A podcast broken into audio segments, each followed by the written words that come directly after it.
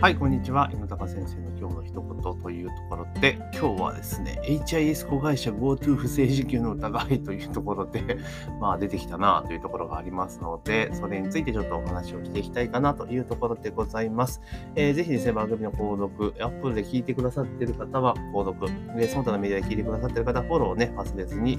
えー、お願いしますというところで、えー、今日はですね、え HIS、旅行代理店ですよね。えーが GoTo 不正受給の疑いという日程ニュース24の記事でね、出てますので、ちょっとお話ししていきます。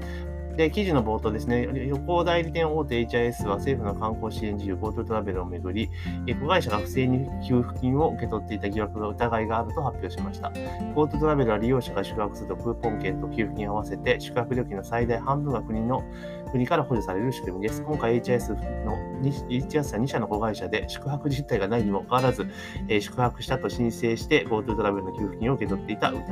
け取っていたと発表しましたというところで、おいおいおいおいっていうところですよね。だからもう結局、あれなんですよね。こういったなんか補助金とか、そういったものを介して、えー、だから間に物事挟んじゃうと絶対こういうこと起こっちゃうんですよね。だから、あの、なんだろう。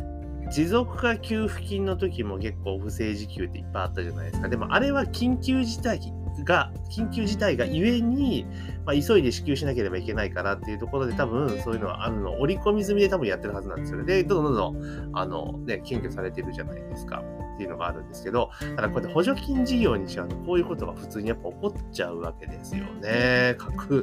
架空でって、だって半分ね、えー、全部利益じゃないですか、これね。まあ、まあ、バレるっちゃバレるわけですけどね。実際のとこでもやっちゃうんですよね。だから結局は、まあ、こういった、だから間に挟めば挟むほど、そこでね、なんだろう、特権、権利が、なんか、利権が生まれてしまうっていうのも典型じゃねえのかなって思ったりはしますよね。だからこういうの本当、なんか旅行喚起しようとするのであれば、それこそ、そのもう、なんていうのかな、あの、あれですよ。もう全部その旅行に関連する、その取引に関しては、例えばもう免税しますよとか、10%じゃないですか。ね、とか、それかも一番早いのは、もう広く、広く、あまた、広く、その給付金配ってしまう。うん、だから旅行限定の、えー、それこそこういうのクーポンにすりゃいいんですよ。電子クーポンにすりゃいいんです。だから一番いいのは、もう全部マイナンバーに紐付けといて、マイナンバーカード持ってる人とか、だからマイナンバーもカード別にいらなくて、マイナンバーをこうね、自分のね、スマホからこう見れるような形にしといて、で、そこにポイントをつけりゃいいじゃないですか。っていう話ですよね。うん。だからそういう風な形にしていった方がいい。だからいろいろ、もう本当に一番いいのは実弾を、あの、国民に配っちゃうのが一番いいですよね。で、そこで、例えば、あの、なんていうかな、まあ、死とは限定できないじゃないですか。お金に色はないので。だからまあ、そういうところで、じゃあその現金を配って、例えば旅行とかに、あの、使うようにこう仕向けようと思ったら、例えば、その、どこの、なんか観光、ホテルとか、その宿泊施設を利用した場合は、まあ、それこそ、えー、使ったところに関しては消費税かかりませんとか、消費税負担なしだから実質10%引きで泊まれるよとかね。で、あとは、その、なんだろう、その事業者側にも、あのその消費税分は、あの別に免税ですから、納税義務はないというふうにしたりとかした方が、すごくいいんじゃねえかなと思うんですよね。本当だから、間に挟めば挟むほど、なんかそこに仕組みを作ったりとか、どうじゃこうじゃっていうところで、で、結局なんだろう、その間に挟むってことは、そこの手数が増えるってことで、手数が増えれば当然経費がかさむわけじゃないですか。だから、例えばこの今、18歳今のクーポン現金化で揉めてますけれども、あれクーポンにしたら、もちろんその、なんだろう、えっ、ー、と、クーポンの印刷する印刷会社は儲かります。で あと、発送するところも儲かります。だから、広くあまたこうお金は落ちるようにはなるんだけれども、でも結局、最終的に受け取る国民の利便性が全然ないわけですよね。うん。なんですよ。だったら、現金で配ってしまって、で、例えばその期間中であれば、例えば、えっと、そういうところで買い物した分に関しては、例えば、その消費者は別に普通に消費税払うと。いうところにして、で、事業者側にお金を戻したいんだったら、そこの部分の、えその期間中の売り上げに関しては、その部分、例えば、税額控除するとか、まあ、そういうようなやり方ってあると思うんですよね。うん。だから、そういう国の中でやってっちゃうみたいな感じのことをしてった方が、より効率的だし、だから経費がかさむ分をね、あのカットできれば、その分原資に回せるわけじゃないですか。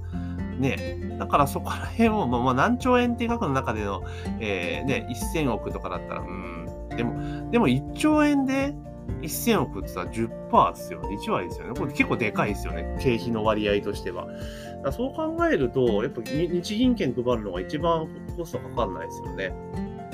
なんか、なんかあるんですよね。政府小アメリカとかやってるように政府小切手みたいな感じで配っていって、で、その人が銀行に持って行って、その換金するっていう仕組みにオペレーションにしてしまえば、別にどうってことないわけじゃないですか。だって銀行ってすげえ本人確認今めっちゃうるさいじゃないですか。やれ、やれ、マイナンバー持ってこいだの、やれ、免許証出せだの、なんで、まあ、もちろん銀行の業務が煩雑化するのはあるけれども、それこそ銀行にその分のね、あの、換金した分に関してはいくらか、その手数料の、その分の件数に応じて、あの、まあ、今銀行税金払ってねえから、あの、なんだろう、補助金入れるとかね。まあそういうふうにしてったらいいんじゃねえのっていうところはあるんですよ。だからなんかわけわかんない業者を間に挟み込むからこそ、こういうことになるわけですよね。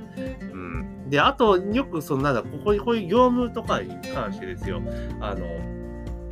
パソナ挟んで、また竹中は、みたいなこと言ってる人いるんですけど、いやいや、公務員にそんなことさせたら、お金かかってしゃあないじゃないですか。公務員高いんだから。あだから、公務員の人たちはそういったなんか事務作業をする、事務っていうかそういうなんか、経営作業をするための人じゃないわけですよね。まあ、外注化した方がいいに決まってるじゃないですかっていう話なんですけど、なんかね、あの、あれですよね。で、それでなんか、あの、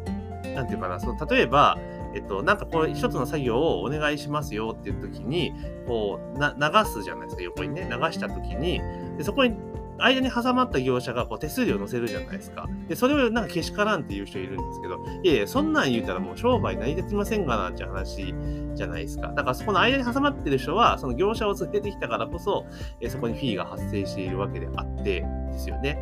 だもちろんそれがね、利権で繋がってたとかの話は別ですけれども、通常何かこう、物を頼むときには、その間に入った業者さんが当然利益を乗せるってことを、やっていくのが資本主義なので っていうね、なんか、最近なんか社会主義に行くのか、みんな、みたいな感じじゃないですか。か国がね、あの、企業に対して、そのね、賃上げしろという、で、賃上げしたったら、あの税金安負けたるから、みたいな感じじゃないですか。でも本来そうじゃないですよね。要は、えー、景気が良くなって人手が足りなくなるからこそ人の取り合いが起こるから、えー、人件費が上がって給料が上がるっていうのが本来あるべき姿なんですよね。うん、だけど、それをね、行政が、あの、かなお金出す、えー、税金負けたるからね、ちょっと上げたってやっていうのはちょっと話が違う。だから、岸田さんがね、成長と分配の好循環って言って、順番が大事なんですよって言ってる割に、順番逆じゃねみたいなこと結構言ってるんですよね。だから、あのおっさんダメだったなっていうところは正直ありますよね。うん、本当に。でもね、なんかね、多分ね、メディア受けいいんですよね。あんまりあれじゃないですか。そのメディア叩かないじゃないですか。今のところまだね。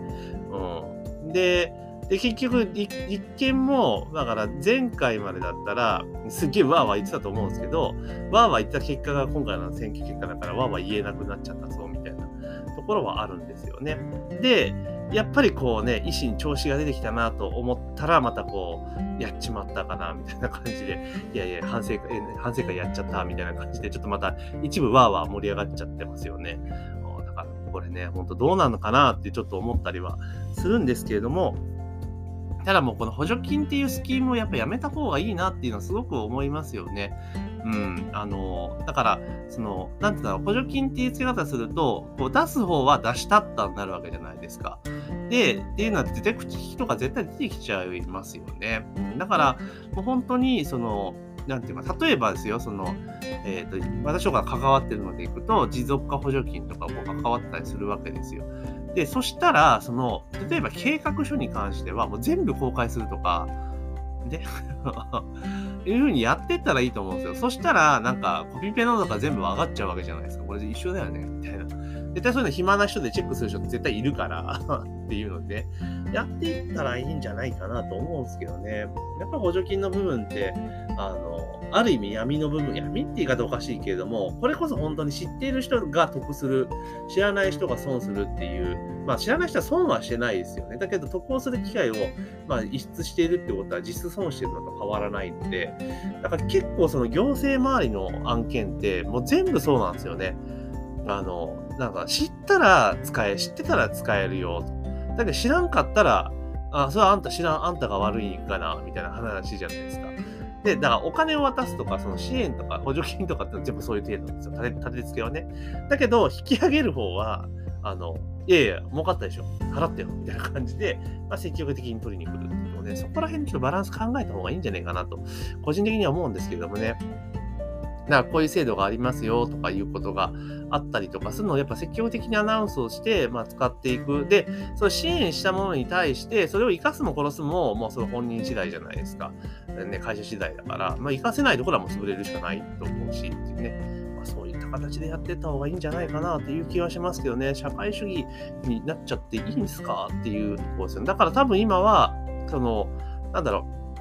結構だ、困窮しているところには本当に現金手当しなければいけないじゃないですか。だけど、手当することによって、手当てするためにそのそこの色分けというか、その線引きをするっていうことは、絶対グレーゾーンが出てくるわけじゃないですか。ね。だから例えば、さっきの18歳以上の960万円でしたっけ、えー、のラインを引いたとしても、これ世帯年収じゃないので、個人、世帯主の年収ですよね。世帯年収じゃなくて、世帯主の年収だから、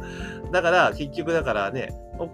旦那さんが900万稼いで、奥さんが900万稼いで、1800万世帯収入があったとしても、もらえちゃうと。だけど、方や、えっ、ー、と、900、えっ、ー、と、例えば990万の人はもらえないとかね、そうなっちゃうんですよ。だったら、もう一律配ると。ね、子供にとこ全部配って、課税所得で配りますよってしたらいいわけじゃないですか。そしたら、とりあえず全員のところでたどり着くし、スピーディーに行くし、かつ、えー、いらないところは、まあ、課税所得なんで、後で税金どこで返せばいいし、もうそもそも年末調整とかめんどくせえ、あの、確定申告めんどくさいっていう方は申請しなきゃいいんですよね。だから、あの、辞退するときだけ送ってねにすりゃいいんですよ。